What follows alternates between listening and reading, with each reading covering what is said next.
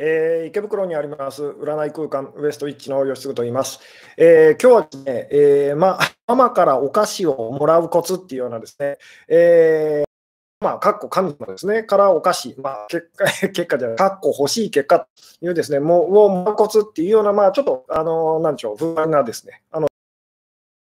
こちらですね、すごく回線がですね、あの、なんでしょう、つながりづらいことでですね、えー、まあそうですね、あの、また攻略事項っていうのはですね、あの恒例の連絡事項というのをこうお話ししつつですね、ちょっとこう、まあ、ゆっくりペースでですね、えー、そうですね、あの、始めていきたいなと思うんですけども、で、この前置きが長いと いう、あの、なんでしょうね、えー、すごくそういうお問い合わせも多かったりとかするので、前置きが長いなっていう方はですね、5分ぐらいしてから 戻ってきていただけると、あの、ちょうどいいかなと、本題にこう入れるような感じですと。で、まあ、今、ヒマラヤだったりですね、あの YouTube の、あの、なんでしょう、録画でこう今ですね、見てらっしゃる方はですね、あの5分、5分飛ばして、あの5分飛ばすと、多分本題に入っているというような感じですと。で、そうですね、お知らせ、お知らせ事項として、まあ、今一番ですね、あのね、これ、お店の方からですね、まあ、うちのお店の方から、ウエストウィッチの方からですね、宣伝してくれということで、あのまあ、後ろの方にもですね、今ですね、なんかこう、貼ってあるんですけども、これですね、ちょっとこう、えーうちのですね、あの、なんでしょう、お店のですね、一緒にやってる、まあ、私の妹になるんですけども、こう、愛子魔女さんがですね、えー、まあ、あの、去年ですね、昨年のあの暮れにですね、えー、まあね、あの忘年会イベントみたいなのをやってですね、今回はですね、あの2月 ,2 月2日ですかね、2月2日に、えー、まあ、節分節分イベントというようなことでですね、あのスピリチュアルスナックという まちょっとですね、あのまあ、何やるのか私もちょっとあの分かってなかったりするんですけども、詳細に関して、この YouTube でやら方はですね、下の方のサイトページを開いていただくとですね、あのどんな催しなのかということをこう情報を追ってるのでですね、お時間のある方はぜひですね、あのですね、来て、えー、くださったらですね、とてもあの嬉しいですというですね、ただ、今回はですね、ちょっとお店がですね、借りたが狭くてですね、えー、なんか人数もですね、あのなかなかそんなに入れないと。まあ、10人とか15人以下ぐらいですね、あので、あの、次回のですね、えーあのね、忘年会イベントは結構、あの、なんでしょうね、あのお客さんとのこうなんうえー、お客さんとこう、えー、の距離みたいなのがあってですね、今回はもうちょっと近い距離で カウンター越しにいろいろこうお酒なんかのお話をしたいっていうようなことでこうやるような、なんかそんなようなイベントで、まあ、そういうのを好きなという感じですかね。あの、飲み後にですね、そのここでやりますよっていうのをお知らせさせていただきますので、えー、よろしかったらですね。あと、まあ、まあ、そうですね、お席の方ですね、えー、多分 5, 5人とか、あの、それぐらいはなんか、あの、各回空いてるようなので、よろしかったらぜひですね、えー、そうですね、ご興味ある方はですね、見てくださいというような、えーところでですね、大人のイベントですねと。そうそうですね、ちょっと場所がですね、あの歌舞伎町というですね、あの東京の中でもなかなかこうなんでしょうね、ディープな 場所で、ただ時間帯が結構早いので、あの大丈夫だと思います。そんなにあの危ないことはないので、あのなんでしょうね。で、そうですね、あの、アイコ魔女さん曰くですね、えー、なんか外国人たちの間で有名なロボット、ロボット、何でしたっけ？ロボットカフェじゃなくて、ロボットなんとか、バーみたいな、そういうお店がすぐそばにあってですね、結構なんかあの、なんでしょうね、面白いというようなことでですね、さて、そろそろですね、えー、本 本題にこう入っていきたい感じなんですけれども、いや、ロボットレストランですね。ありがとうございますと。そのロボットレストランすぐそばらしいということでですね、あの、まあ、ご興味ある方はぜひですね、よろしくお願いいたしますと。えー、いうようなところでですね、さて、そろそろ本題にこう入っていきたい感じなんですけども、回線の方はですね、どうでしょう、こう、音声だったりですね、えー、まあ、映像だったりですね、ちゃんとあの、なでしょう、動いてるでしょうかと。こんばんは。うん、動画が安定しませんと。安定してないですね。と、えー、いうですね、えー、そうですね、あの、なんかなかなか、あ同じくこういった動画がゆらゆらしとると。えー、なんかちょっとですね、あのうまくこう回線が安定してないというような方はですね、一回あの YouTube のこうアプリをですね、あの立ち上げ直していただいて、もう一度こう入っていただくとですね、安定するっていうようなお話もこう、えー、聞いたりとかするので、ぜひ試してみてくださいというですね、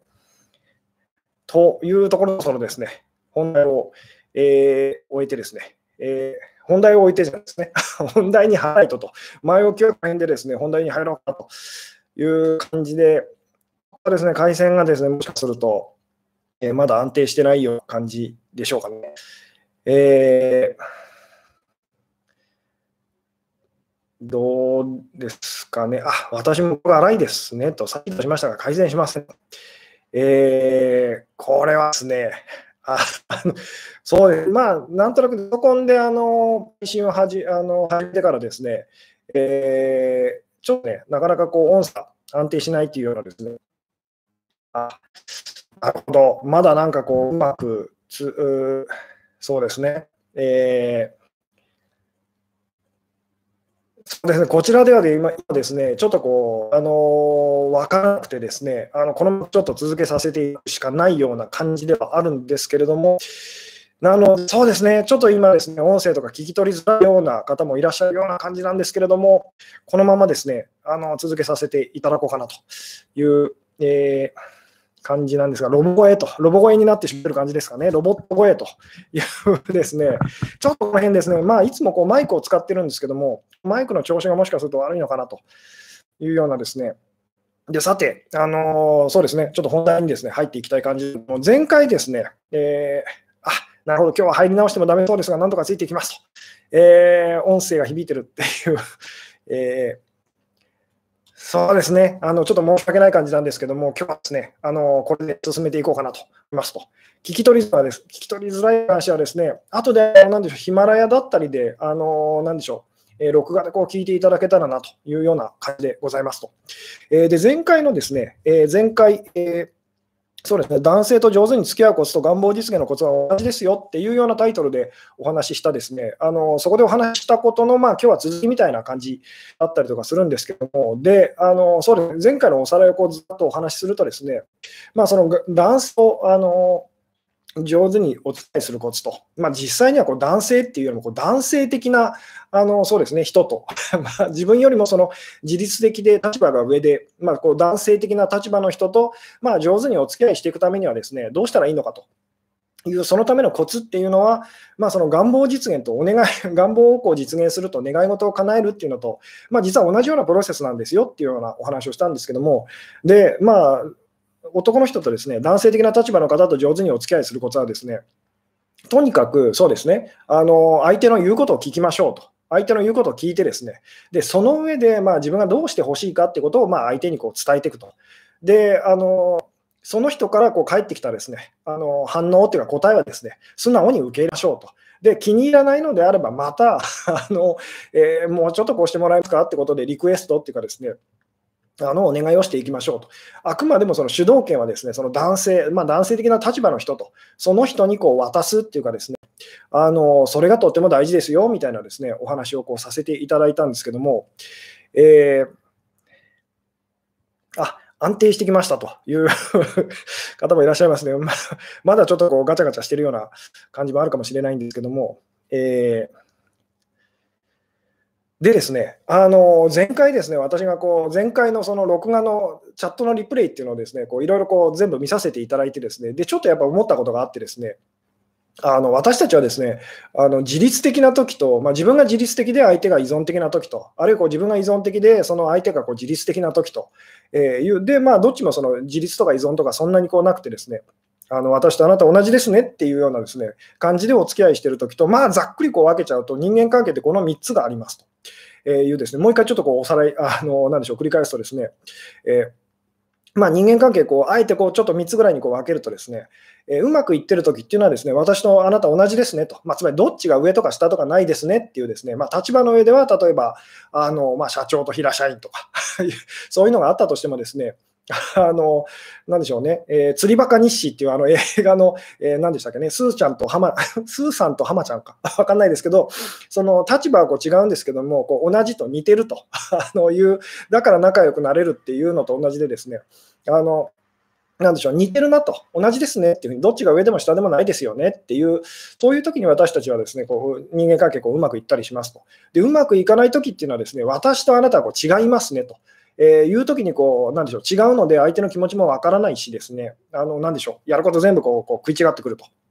いうふうにですね、なりやすいんですけども、で、この違うっていうのにはこう2つあってですね、えー、まあ、自分が自律的で、そのつまり自分の方がこう立場が上で、で、相手がこう依存的と、相手が立場が下っていうのとですね、まあ、もう一個はその逆ですね、あの相手が自律的で、自分がこう依存的だと。いうですね、まあ、この2つがありますと。いう、まあ、この3つがですね、大体こう人間関係のその、あえて分けるんだったら、まあ、その、なんでしょうね、こう覚えておいてほしいこう3つですと、えー、いうですね、で私たちがこうすごい苦しむのはですね、こう自分が依存的な立場の時ですよね。自分が依存的で相手がこう自律的、つまりこう自分が女性的で相手がこう男性的な立場の時に、あのすごいこう苦しいと、辛いと いうですね、で、その私ここでですね、あの忘れないでいただきたいというか、こう覚えておいていただきたいのはですね、えー私たちはこう自立自分が自律的な立場の時も、その依存的な立場の時も、つまり両方みんな経験してるんですと。前回のですねそのチャットのリプレイでこうコメントでこう書いてくださってる方たちのをこう読んでですねあの思ったんですけども、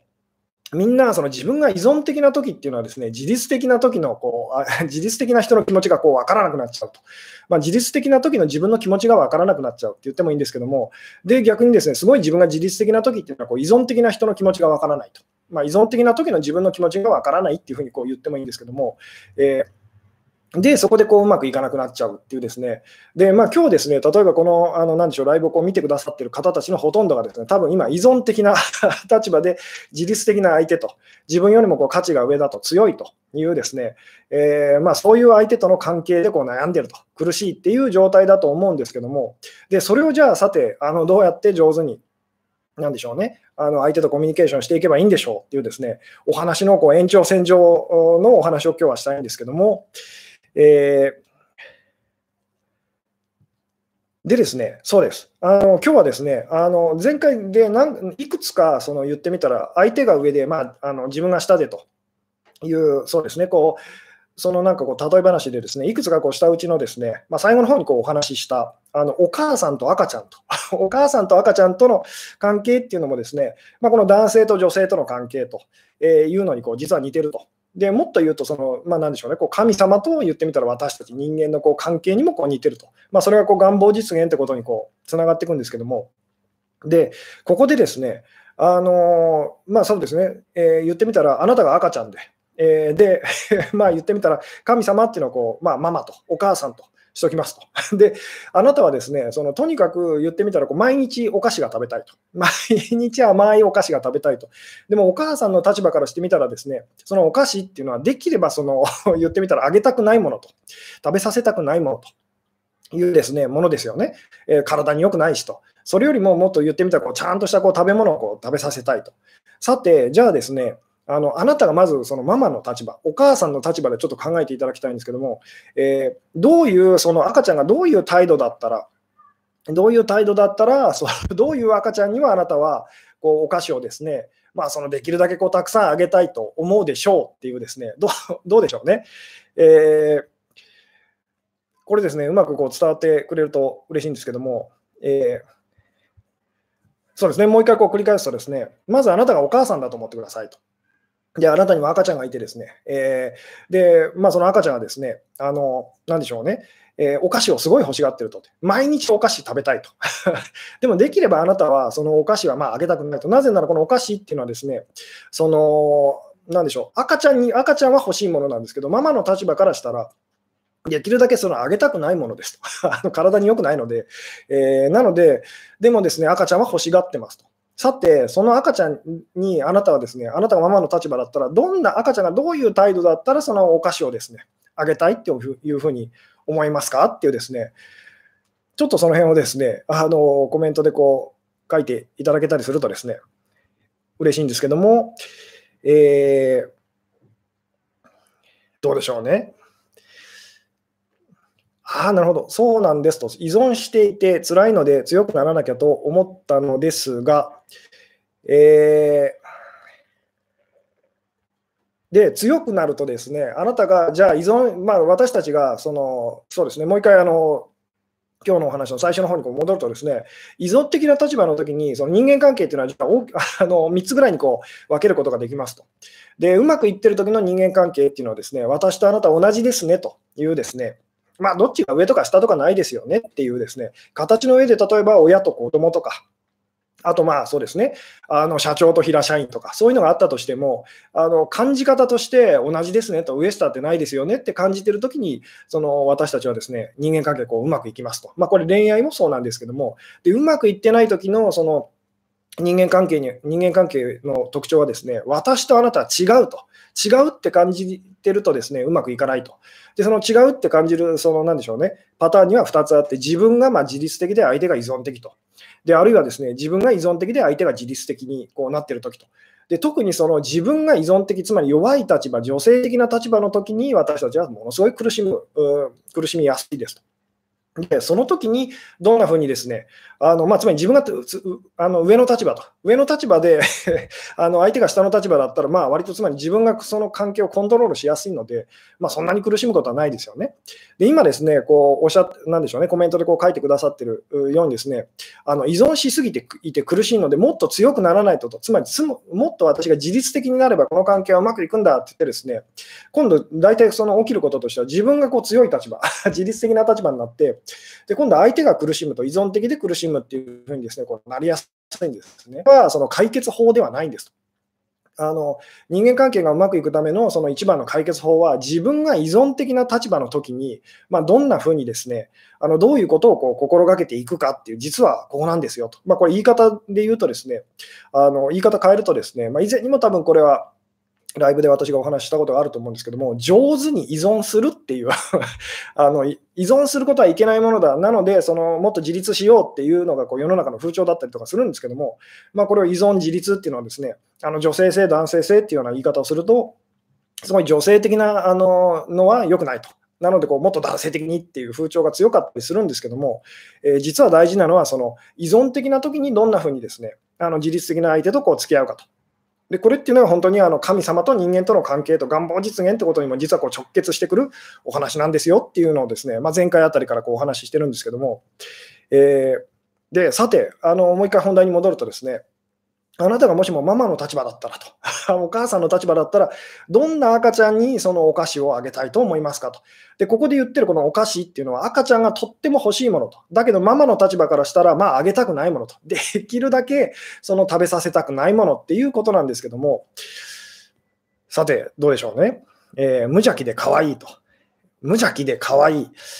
なるほど。えー、お利口にしてるとき。えー、お利口ってどういうことでしょうね。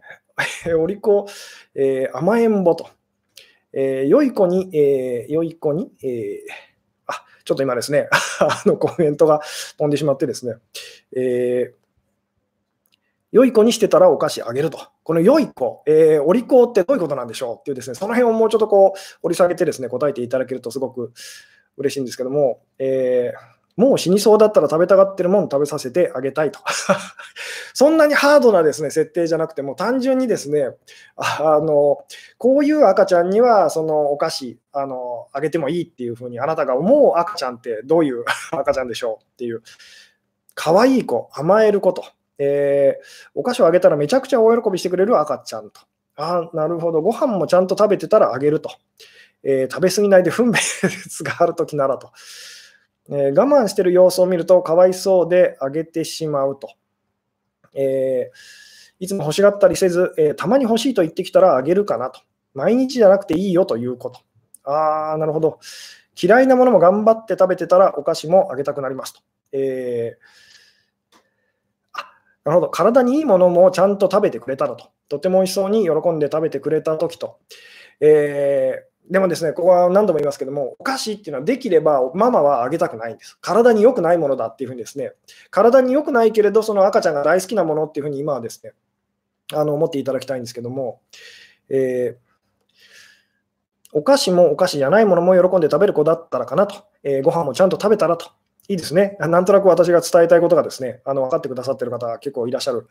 感じなんですけども、えーそうですね、えー、赤ちゃんがお菓子に執着しないと分かったときと。あなるほど、えー、好き嫌いせずに食べてくれたときと、えー、いい子にしてたらお菓子あげると。なるほど、いいですね。え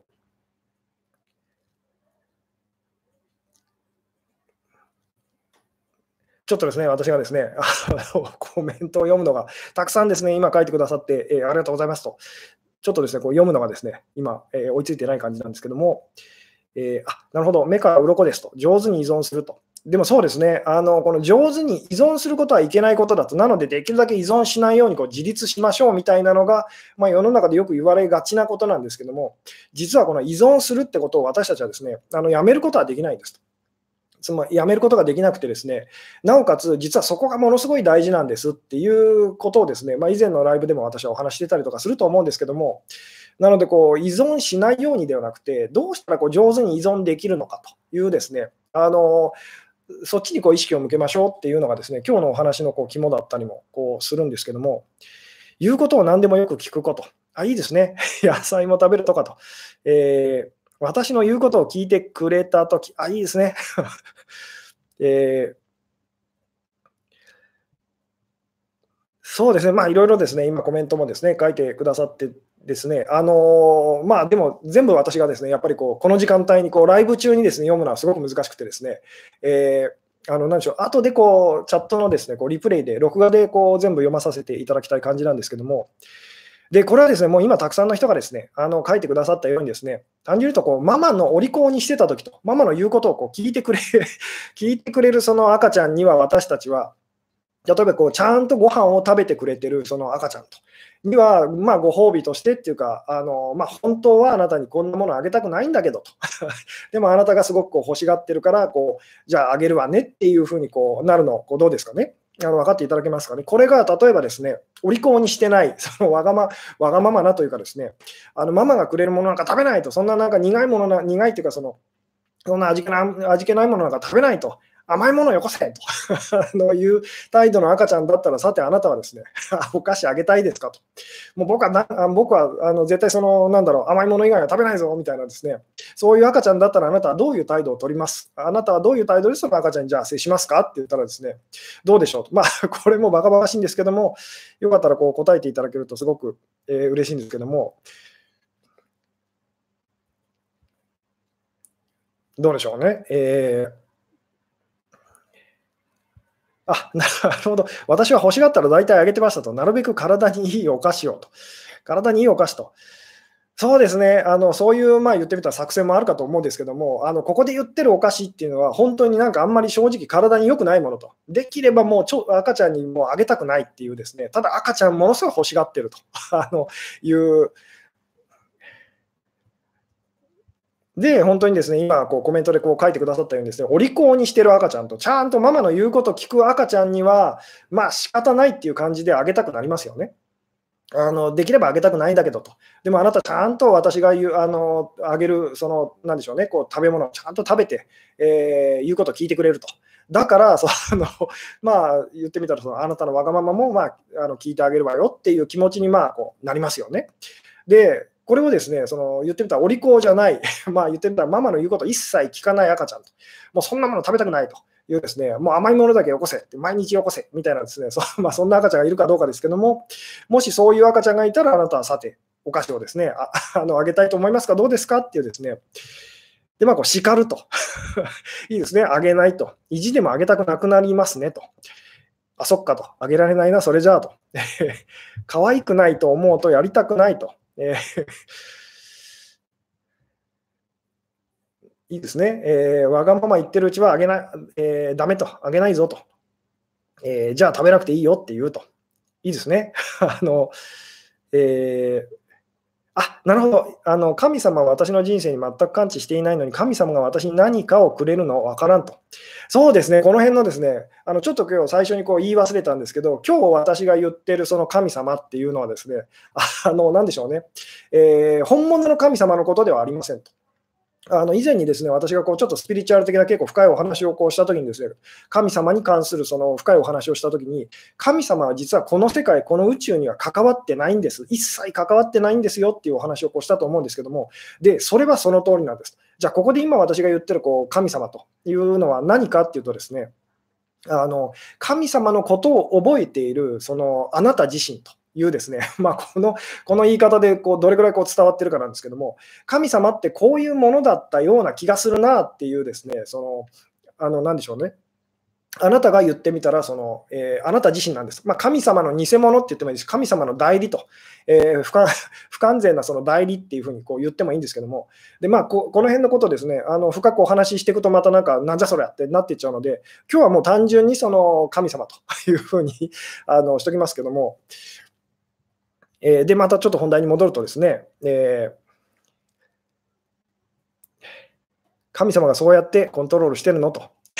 もう一回言いますが、こう今ですね、その私が神様と言ってるのはですね、本物の神様ではないんですと。えー、なぜかというと、神様は実はこの世界を、まあ、一切、まあ、言ってみたらこの世界に感知してないとか、作ってないからですと。じゃあ、その、まあ、言ってみたら、じゃあこの世界、この宇宙は何なのかと。その神様の言ってみたら、まあ、なんでしょうね。まあ、神のこと。あの、神様の子供があの夢見ているこう世界みたいなものですよみたいなお話をしたと思うんですけど、でその夢の中で神様ってこういうものだったような気がするぞっていうそのものがですね、その神今私が言ってるその神様だと思っていただきたいんですけども、でこの辺こう、なんでしょうね、掘り下げていくと、なんじゃそれっていう話になっていっちゃうんですけども、えー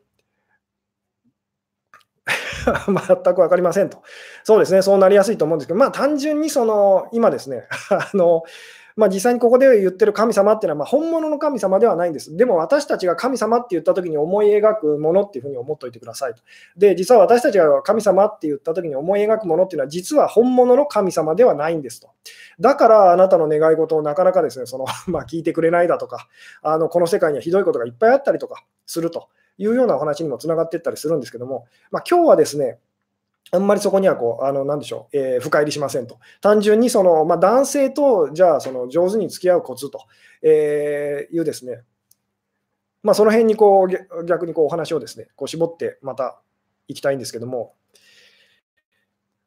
で、ちょっと本題に戻るとですね、そうですね、皆さんですね、こう普通に、あの、なんでしょうね、えーまあ、言うこと聞かない赤ちゃんには、その言ってみたら、そのえー、お菓子をあげたくないというふうにこう思いますよね。で、これがその言ってみたら、まあ、男性、女性の関係で言うと、えー、あなたの願い事をですね、あなたに言ってることを聞いてあげたくない時のその男性たちの気持ちなんですっていうですね、どうですかね？あのつまり本当にこう男性と上手にお付き合いするコツと、あるいはこう願い事をその叶えるための、まあ、実現、なんでしょうね、えー、願望をですね実現するための秘訣はですね、とにかくまず言うことを聞くっていうですね、ここが大前提なの、どうですか、逆の立場で今あなたがですねそれを感じ取ってくれたら分かるんですけども、本当に私の言うことをちゃんと聞いてくれてるんだったら、あなたのその、まあ、言ってみたら、あの本当はとってもその、まあ、くだらないと言ったらいいですかね。あのそれをこう、まあ、言ってみたら、あげてもいいよっていうこう気持ちになるっていうですね、あのこの辺がコツだったりとかするんですけども、えー あなるほど。本当は誰が願い事を叶えてくれてるんですか、えー、これはですね、あなた自身なんですと。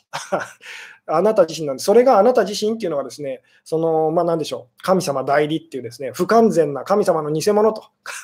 いうものなんですけども、えー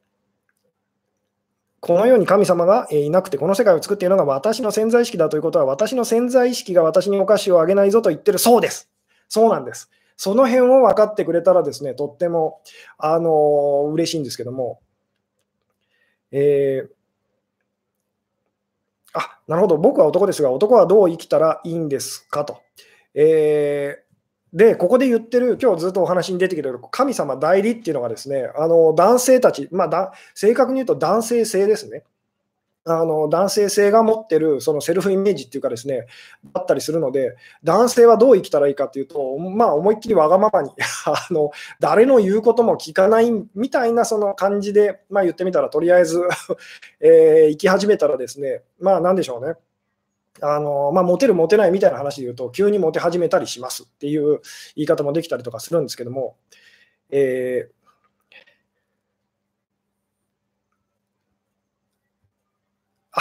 なるほど、えー、コースインミラクルでいうホーリースピリットはどこを指しているのでしょうと。えー、そうですね、あのー、まあ、奇跡講座と、奇跡のコースと、アーコースインミラクルズっていうですね、で、私がちょいちょいこうライブの中でお話ししてる、私のその言ってるこうメッセージの、まあ、言ってみたら、その、なんでしょう、考え方のこう土台になってる教えと、まあ、スピリチュアルな教えっていうのがありますよと。で、まあ、それ、それは何ですかというような方はですね、あの、YouTube で今ご覧の方はこう下の方の詳細っていうのをこう開いていただいて、あの奇跡講座とはみたいな、そのリンクの本ですね、あの、なんでしょうね、そっち飛んでいただいて あの、調べていただけるととってとっても嬉しいんですけども、このホーリースピリットと、まあ、その一般の、その一般のって言い方も変ですけど、スピリチュアル的な知識がある方からしてみたら、まあ、 higher self みたいな、まあ、私のいつもの言い方で言うと、潜在意識ですね、潜在意識というのが、まあ、その、この Holy Spirit と精霊とかですね、あの higher self と潜在意識とつまりその今、今日私が神様と 言ってるのは、その本物の神様っていうのではなくて、この潜在、神様を覚えているそのあなたの潜在意識みたいな 風にこう捉えていただけるとですね、とてもこう、嬉しいんですけども、えー今日は、えー、頭に入ってこないと。そうですね、この辺ですね、あの今日はあんまりその神様の方にですね話を、まあ、私は振りたくないんですけども、できればその男女のことと恋愛っていうところから、まあ、その理解をですねこう深めていただき、えー、いきたい感じなんですけども、こう何度も繰り返しますけれども、私たちですね、そのまあ、男性も女性も同性同性愛者の方もなんですけども、みんな男性性、女性性っていうのを両方持ってますと。で、ある時は男性的になったりとか、ある時はある時はこう女性的になると。つまり、ある時はすごい自律的で、ある時はすごい依存的になると。つまり、ある時はママで、ある時は赤ちゃんを私たちはやっていますと。えー、ところがですね、そのママの立場をやってる時は赤ちゃんの気持ちが苦しい気持ちが分からなかったりとか、えー、赤ちゃんの時は、赤ちゃんに自分が赤ちゃんだって感じてる時はですね、ママの気持ちが分からないっていうようなことをですね、ずっとこう繰り返してると。えー繰り返してたりとかするんですね。まあ、つまり自分が自律的な時はその依存的な立場の人の気持ちがわからないと。で、自分がですね、すごいこう依存的な時は自律的な立場の人の気持ちがわからないと。なので、その自分がま自律的な時にこう依存的な人に対してこうどういう態度をとってるのかと、あるいは自分がすごい依存的な時にですね自律的な人に対してどういう態度をとってるのかっていうですねその辺をこう自覚して気づいていくっていうのはですね気づいて、まあ、言ってみたらその潜在意識の書き換えというようなあのことで言うならですね気づいていくことで、まあ、言ってみたらそのなんでしょう、依存的な時や自律的な時に、その私たちが無意識的にこう繰り返し続けてるですね悪いパターンっていうのを少しずつ少しずつ実は手放していくことがこうできるんですよっていうですね、頭の中がハテナでいっぱいですと。そうですね、今日ですね、えー、難しい話にですね、ちょっとなっちゃってるような感じもするんですけど、実際はそんなにですね、あの、なんでしょう、難しいことではないんですと。えーじゃあどうやって自分の潜在意識にお菓子をあげたらいいですかと何度も自分に許可を出してるのにと。これはそのあなたはあなたは今、赤ちゃんの立場でそれを許可を出してるんです。僕は許可を出してると。なのにお母さん、ママはお菓子をくれないというですね、わかりますかね？なので、あなたが今やらなきゃいけないのはですね、あの赤ちゃんあなたは今、つまり赤ちゃんの方なんですと。赤ちゃんの方なんなので、赤ちゃんがやらなきゃいけないことは何でしたっけと。もうとにかく言ってみたら、お母さんの言うことを聞くと、つまり起き、まあ、いつもの私の言い方で言うと、こう起きたことをちゃんと素直に受け入れましょうと。えー、自分にとってはそうは思えないけれど、幼い自分にとってはそうは思えないけれども、今起きていることが実は正しいんだというですね、これ,、まあ、これがあのママが、お母さんがくれたものだものだってことは、そのこれが正しいんだっていうその感覚ですと。でその上で、まあ、言ってみたらその、お菓子欲しいですと。いうふうに、あのなんでしょうね、思っていったらですね、時々まあお菓子来ますよと。本当はそのお菓子っていうのを言ってみたら、あのお菓子ってまあそうですね、あなたにとってのこう願い事と欲しいものと、実はそれはあなたにとって本当はいらないもの、いらないものというか、あのなくてもいいものだったりとかするんですけれども、えー、どうでしょうね、なんかこの辺ですね、えー、このお母さんの立場と、で赤ちゃんの立場と、えー、自分が男性的な時のその立場、女性的な時の立場と、自律的な時の立場、まあ、依存的な時の立場と、えー、強い立場の時と弱い立場の時と、その、今言ってみたら、その、なんでしょうね、両方をちゃんと、両方であなたが、その、どんなことを感じて、どんなことをやってるのかっていうのをですね、もっとちゃんと観察できるようになってくると、いつもいつも私たちは、結局自分にやってることが自分に返ってくるっていうですね、ことがこうずっと続いてるんだっていうことにこう気づくはずですと。なので、そのあなたがですね、これは以前にもこうライブで私がお話したことがありますけども、ママの立場と、つまり自分が自律的なあの時男性的な立場の時に依存的な立場の人にやったことというのが、あなたが依存的な立場になった時にですね、女性的で、まあ、つまり赤ちゃんの立場になった時に、その自律的な立場の人、えー、から、まあ、言ってみたら帰ってくるんですよっていうですね、えー、どうでしょうね。わがままな女はモテないのにと。えーこの辺ですね、いや、あの基本的にはですね、この世界ではわがままなその男の人、わがままな女の人っていうのは、まあ、そうですね、あんまりいい形ではないんですけど、そのモテたりとかしますと。えー、いうですね、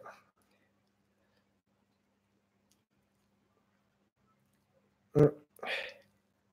あ、なるほど。彼は行きたいから連れてってと言えば、えー、しょうがないから連れてってやるかなとか言っておりますと、プンプンっていう感じだと思うんですけども、さっきのママの立場のであなたが思ったことを思い出してくるあなたも同じことを思ったのが分かりますかと。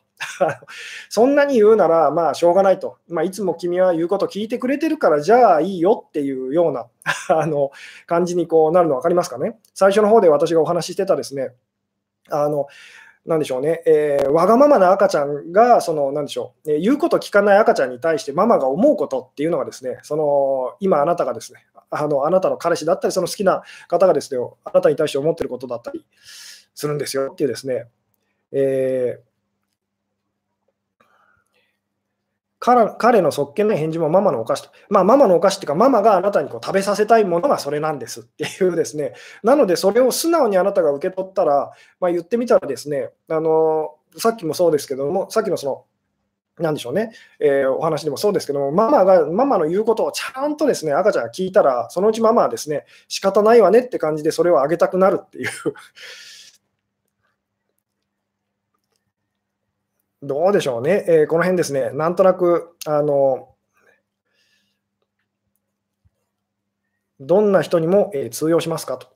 私がお話ししていることっていうのは、もうありとあらゆる人に、まあ、人だけじゃなくて、すべてのに、まあ、関係性にこう通用するお話をこうしてるってことがですね、あの伝わってくれたらこうとても嬉しかったりするんですけども、赤ん坊と母に当てはめたらいいんですねと。そうですね、まあ、これ何、あの前回ですね、他にも私がこう例え話をして、ですねあのジャングル探検を、2人で例えばジャングル探検をしている時の隊長とその隊員と いう、えー、強い立場の人と弱い立場の人というですね、これいくらでもその言ってあの結局は駆け引きですよねと、駆け引きではないんですと。あの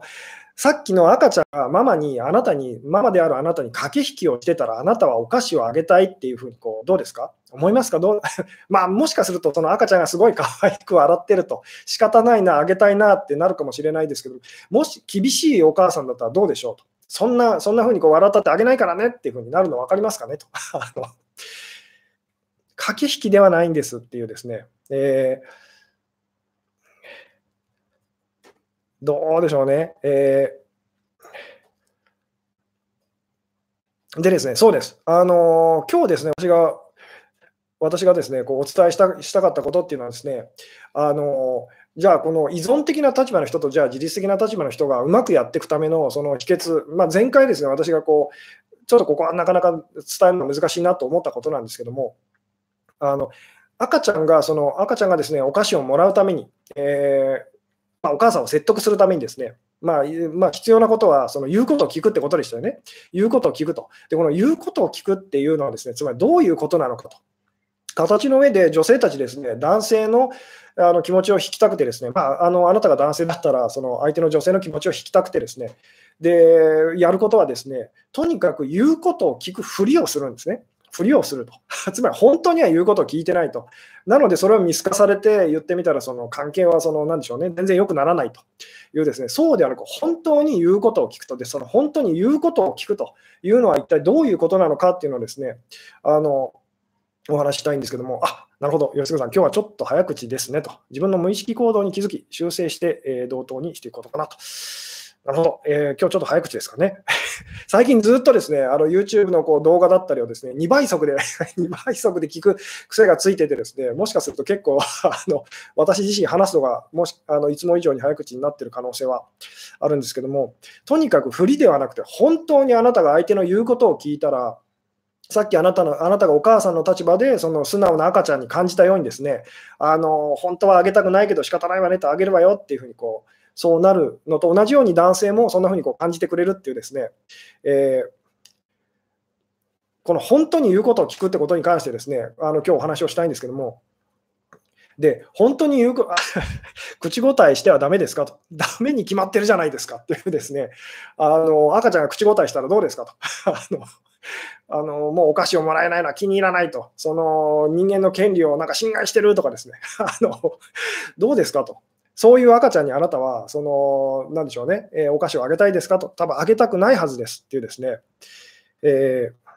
あ、なるほど、依存的な立場の人が自律的な立場に変わったりしますかと、もちろんですと。依存的なだけの人はいませんし、自律的なだけの人もいないんですと。私の例えばそのあるある状況下ではその、ある人と会うと必ずその依存的になっちゃうとか、ある人と会うと必ず自律的になっちゃうとかっていうですね、風に、で、しかもその同じ人と接するのでもですね、あの普段はその人といるとすごく自分が自律的なのに、その状況によってはすごくこう依存的になっちゃったりとかっていうのをですね、私たちはこう、なんでしょう、どっちの立場もあのちゃんと経験してるんですと。ただ、その自分の気持ちっていうかですね、そうです、これが今日私がお話したいことでもあるんですけども、自分、依存的な人っていうのは、とにかく依存的な時の自分の気持ちっていうのをですね、こう大事にしすぎて、自律的な時のそのなあの自律的な立場の人がこう感じる気持ち、自律的な時に自分が感じてる気持ちっていうのをこう分かんなくなっちゃうんですね、忘れちゃうと。で、その逆もそうなんですけども、自分が自律的な時にはですね、私たちこう自分がの中のその自律的なあの気持ちを大事にしすぎて、ですね依存的でその苦しんでる人のですね気持ちがこう分からなくなっちゃうと、つまり依存的で苦しんでた時の自分の気持ちが分からなくなっちゃうってこう言ってもいいんですけども、えー、で、そこにこうちゃんと気づいていくってことがですねあのものすごくこう大事だったりとかするんですけども、でですね、そうです、こう そこまでしておかしくなお菓子なんて欲しくないわと。えーで、これはここで言ってるお菓子っていうのは、あなたがもうとてつもなく欲しくて欲しくてたまらないものって思ってくださいと。お菓子はあなたはいらないかもしれないですけども、もう欲しくて欲しくて、あなたが欲しくて欲しくて仕方ないものを、まあ今日はですね、こうお菓子ってこう例えてるんですっていうですね。えーでですね、そうです。その本当に相手の言うことを聞くというのはどういうことかっていうとですね、あの私の方が間違ってるっていう感覚です。で、あなたの方が正しいっていうですね、で、この言葉もですね、こうちょっと、なんていう形の上で捉えられるとすごくこう危ない話なので、あのちょっと慎重に話したいところではあるんですけども、大事なのは、その、まあ、言ってみたら、その赤ちゃんとお母さんってことで言うと、そのママと お母さんと、えー、僕が間違ってるのは分かってると。僕は間違ってますと。お母さんが正しいと。お母さんの言う通りにこう、だからお母さんの言う通りにしたいと思いますと。でも間違ってるかもしれないですけども、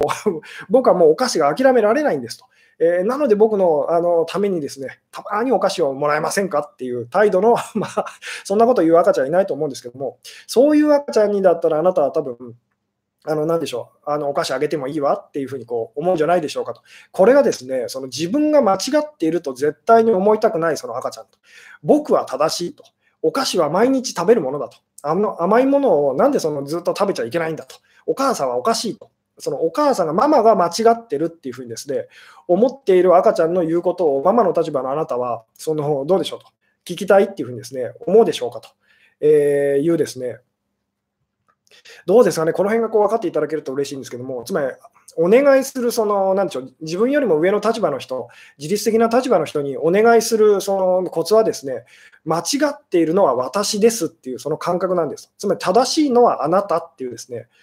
で、そのそれをやると相手はですね、あなたの言うことを聞いてくれるんです。っていうですね、これを私たちは逆にですね、正しいのはこっちだと、間違ってるのはあなただってやってですね、で正しさをもあのあなたが持ち出すと、相手もあの正しさを持ち出して、それがこうぶつかってですね、あのまあ、言ってみたらこう争いが起きると。でもあなたが自分がこう間違ってるってことを素直に認めると、実は相手もですね、まあ、これは、この辺はですね、あの人によってちょっと変わってくるんですけども、相手も素直な人だったら、いや、実は自分もそこまで正しい、これが正しいとはその思えないよっていうような感じでや、まあ、態度がこう柔らかくなってきたりとかするんですけども、なぜなら私たちですね、あの言ってみたらこう、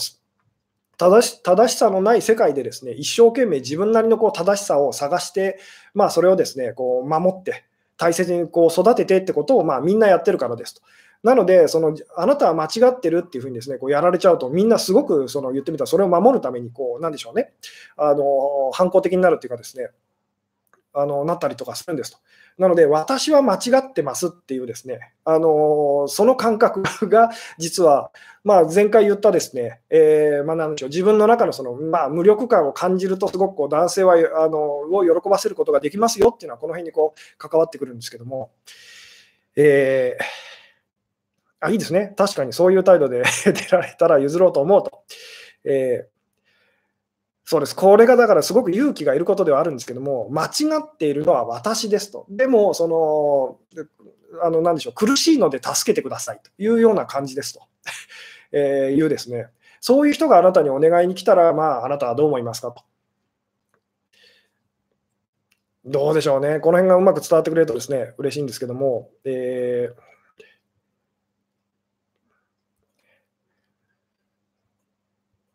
そうですね。ちょっとですね、鼻をかませてくださいと。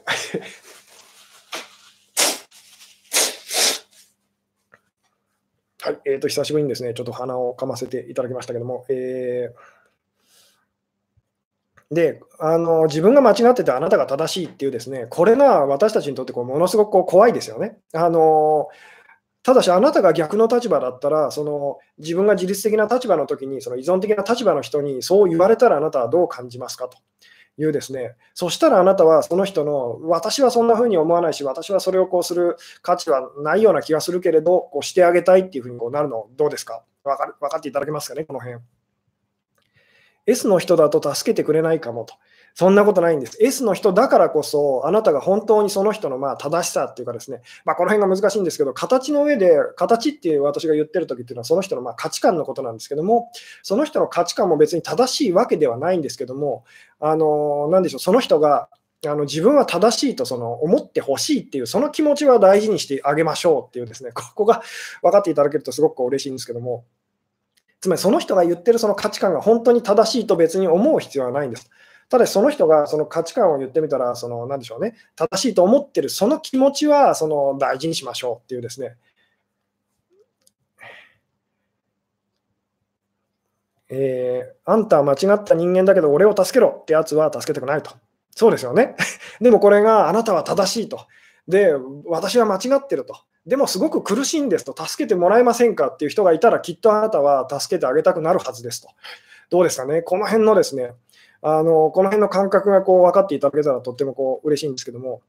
自分の過ちを認めて相手を立てることですかねと、素直になることかなと、そうです。ただですね、ここでその私は間違ってると、だから私はこう、あのいけないんだと、そのダメなんだっていう方にその言ってはいけませんと。あのこの辺がですね、その説明するのはすごく難しいんですけども、えー、間違ってるっていうのは、例えばですね、その何でしょうね、あの気づかなかったっていう感じですと。気づかずに言ってみたらこう人に嫌な思いをさせてでそれに気づいたっていうような感じですと。それのことを間違いと言ってるんですけども私が、えー、相手を神様扱いしたら相手に嫌われるんじゃなかったですけどそうです。この辺がだから説明するのがですね、本当に難しいんですけども、あのさっきも言ったように、相手は神様じゃないんです。だから神様扱いすると、本当に神様だって思って接していくと何が起きるかっていうと、絶対あなたの期待には相手は応えられないので、あなたはその怒り出すんですね。で、相手もものすごく不安になるんですと。つまりあなたは正しいっていうんですね、あのー、でしょう、やっちゃうとですね、相手の価値観に対してその相手、あなたは正しいってやっちゃうと、相手はものすごく不安になるんですね。なぜなら、実はその価値観が本当は正しいとは、あのその人自身も思えてないからですと。ただし、正しいっていうふうに思いたいっていう、その気持ちは大事にしてあげてくださいと。つまり神様 ここは難しいんですけども、つまり男性たちっていうのは今日のお話のこう流れで言うとですね、神様ではないんですと。神様代理なんですと。不完全な、その、なんでしょう、存在なんですと。不完全な、言ってみれば神様の偽物、影 影武者って言ってもいいですかね。影武者みたいな感じなんですと。なので、そのこまあ、言ってみたらその、なんでしょう神様のか、なんでしょう代理の人と一生懸命神様になろうって頑張ってるその神様の代理の人とどうやってうまく付き合っていくかっていうですね これがうまく伝わってるかどうか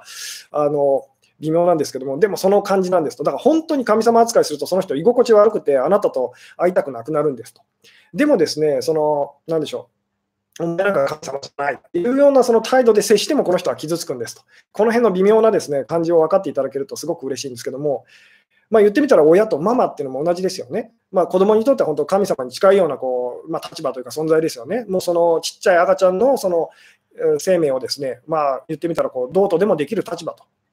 いうですね、なのでお母さんというか親がですね、一生懸命そのいい親になろうと、まあ、つまり神様に近づこうということを実は無意識的にこうやってるんですけども、でもなかなかこううまくいかなくてですね、えー、で子供からこうなんでしょうね、あの言ってみたらこう恨まれたりとかすると。いうようなことがこう私たちのこうなんでしょう人間関係で起きやすかったりするんですけども、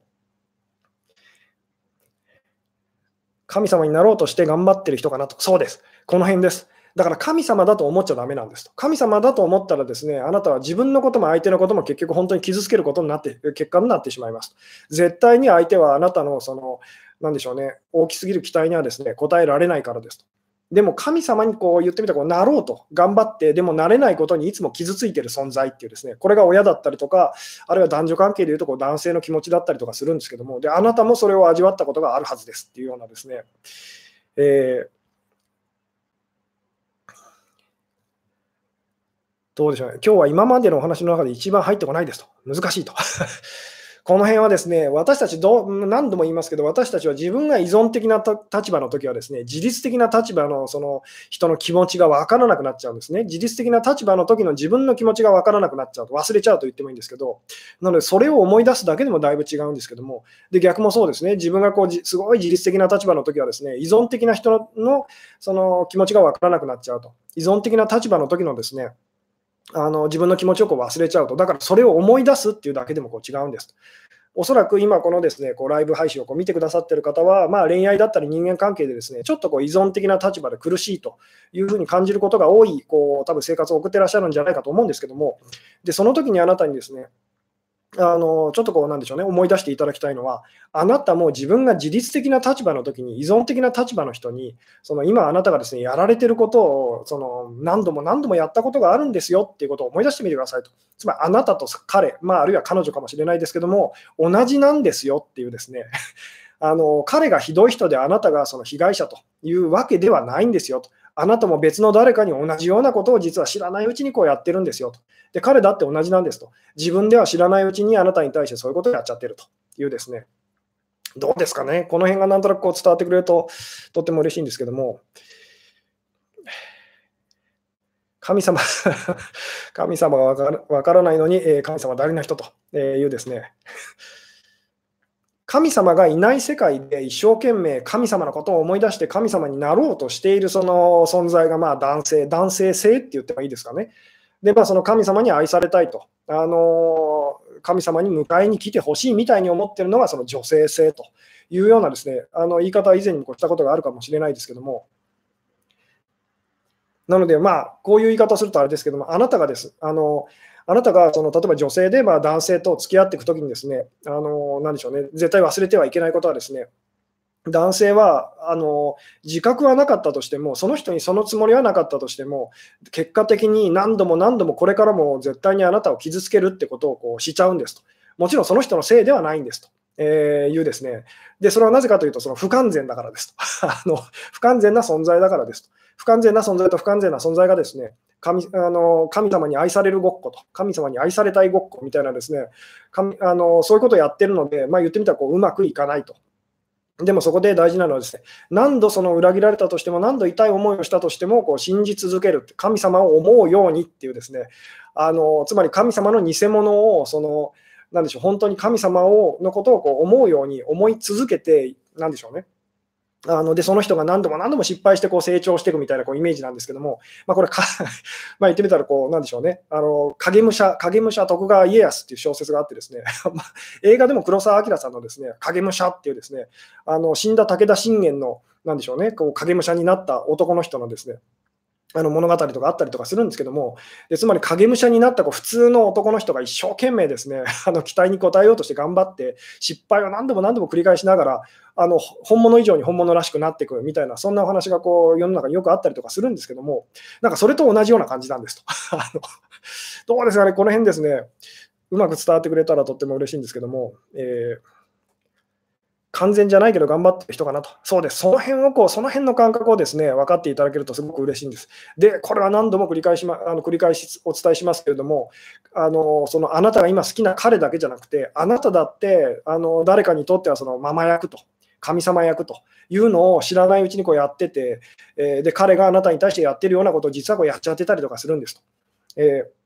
その辺のことをですね、あ、私とそのあの人が同じなんだっていうですね、あの何回か前のですねこうライブで私がお話しした、まあ、そうですね、この世界にはたった2種類の人間しかいないというようなところでお話ししましたけども、同じだとこう感じると私たちはこうちゃんと仲良くなれるんですと。違うと、私はそんなことしないとか、私はそんなこと思わないって思ってるうちは、あなたはその人とはまどうやったって仲良くなれないんですよっていうような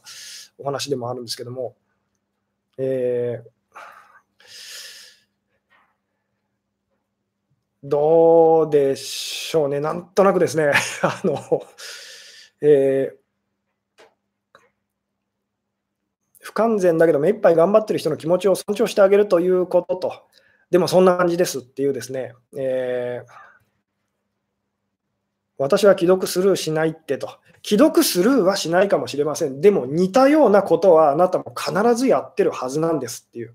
形の上で、私はタバコ吸うの、彼はタバコ吸うのにと、これは以前にも私が言いましたけども、あの確かにその通りかもしれませんと。でもそのタバコってどういうものなんでしょうねって話をして、例えばこう自分にとってはすごい快適だけど、人にちょっと嫌な思いをさせちゃう可能性のあることというようなことで言ったら、例えば私自身もタバコは吸わないんですけど、でタバコ吸う方に対して、ちょっとこうネガティブな気持ちを抱くことが多かったりするんですけども、でも多分自分もその知らないうちに、こう自分はこれが好きだけどと。例えば昔私香水を結構強くつけててですね、自分はお気に入りの香りだと。でも多分周りの人に嫌な思いさせてたんだろうなと。あってことはタバコ吸ってる人とあ変わらないじゃないか というようなですね。で、同じだなっていうふうに感じるとですね、言ってみたらその人の気持ちなんとなく分かってきて、そして仲良くこうなることもこうできるっていうようなですね。これはやったことは必ず返ってくるってことですかと。そうです。えー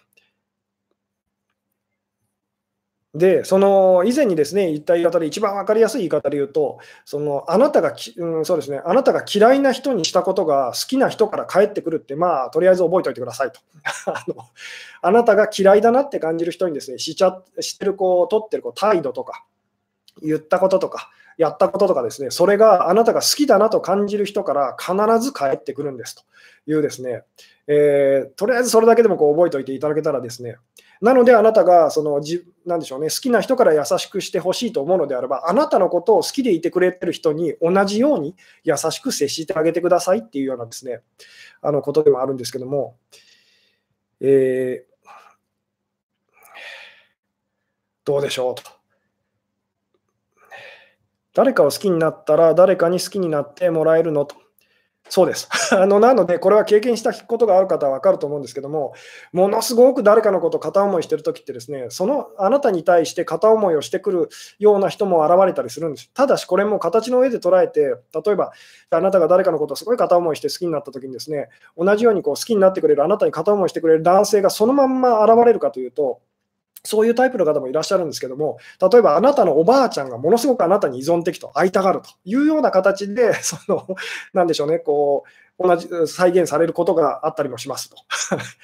なので、その、この辺ですね、形の方を見ちゃうとですね、あの、わからなくなっちゃうんですけども、実は同じなんじゃないかなって目で見るとですね、実は同じことが、そのあなたがやったことがですね、やり返されるというようなことがずっと起きてるってことが、こう、に気づくはずですよっていうようなですね、えー、どうでしょうと。えー なんで帰ってくるのですかと。これはですね、なぜならあなたは自律的な人というのは、こんな風にその、えー、なんでしょうね、扱われるはずだとかですね、依存的な人っていうのはこういうふうに扱われるはずだっていうのをこう信じてて、で、それを自分、自分が今日はこっちの立場でとか、今日はこっちの立場でって言ってこう再現して、まあ言ってみたらそのそういう人間関係をこう作り続けてるような感じだからですっていうですね、あのどうですかね、まあ、この辺のことはまた会を改めてこうお話しできる機会があればとも思うんですけども、っていうところで、ですね 今日はちょっともう時間がですねだいぶ押してきて、ですね、えー、この辺で終わろうかなというような感じなんですけども、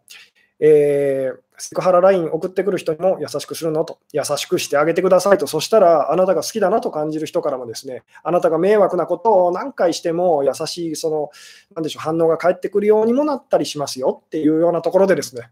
今日はですね、えー、この辺で終わろうかなとえー、思いますと。はい、えーと、そうですね、最後までご視聴いただきありがとうございました。はい、えー、おやすみなさい。